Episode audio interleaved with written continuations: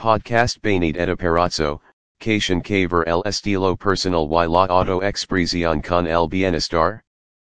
Personal style, estilo personal, estilo propio self-expression, la auto expresión, la expresión propia, la expresión personal stylist, estilista creative brand consultant, consultora de marca y de creatividad temas, la creatividad el estilo y la auto expresión estilo de vida, hábitos saludables y wellness vivir en el extranjero la nutrición redes sociales y el bienestar introducción, bienvenida al podcast Benedetta, muchas gracias por caer estar aquí hoy para hablar conmigo.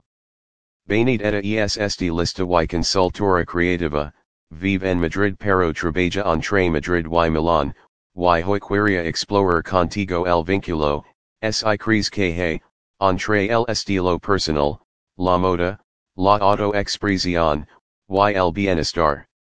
Bienvenida. Nos conocimos por primera vez a través de Damas sin Dramas, un grupo, un espacio para mujeres, donde se organizan charlas sobre dist distintos temas relacionados con la salud, física y mental, y todo lo que es ser mujer, pero en realidad también teníamos otras cosas en común como estar en clandestine mood o por el trabajo de mi novio Pedro, y siempre estás dispuesta a compartir recomendaciones, tips, ayudar, y eres una persona muy cercana.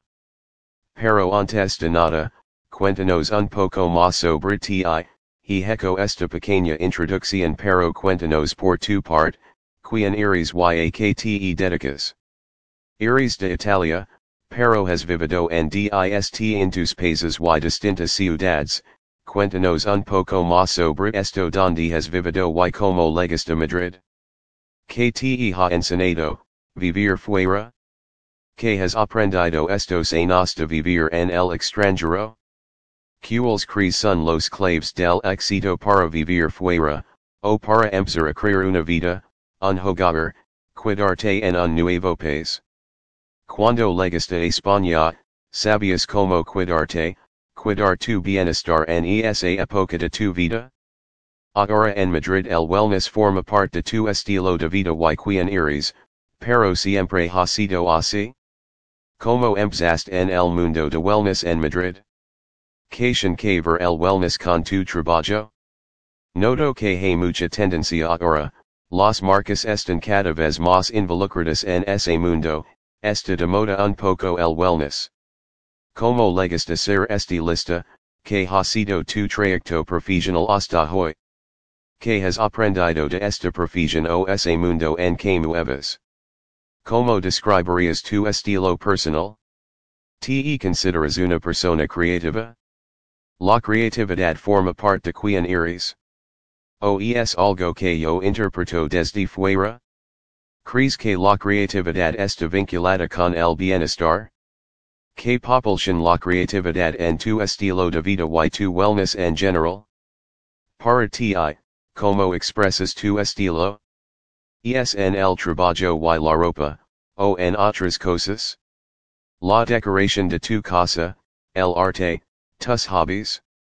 ¿Qué recomendarías a alguien que quiera estar más conectado con este lado de su personalidad? Con su creatividad.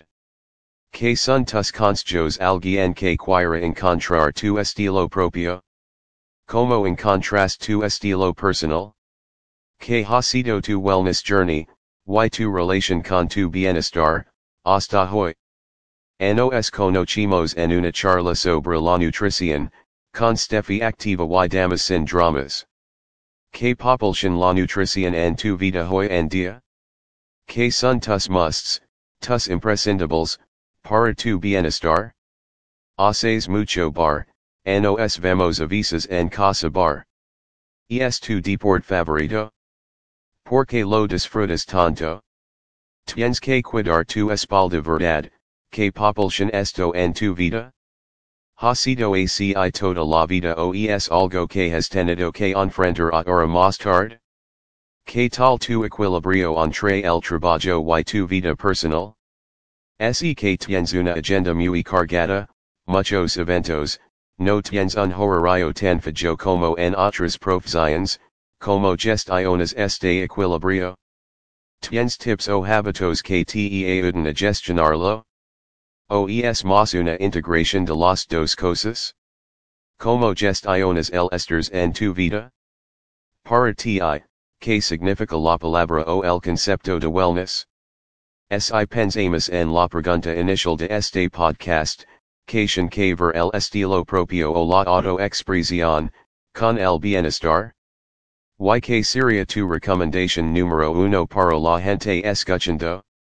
Algo que pueden implementar en sus vidas después de escuchar esta conversación?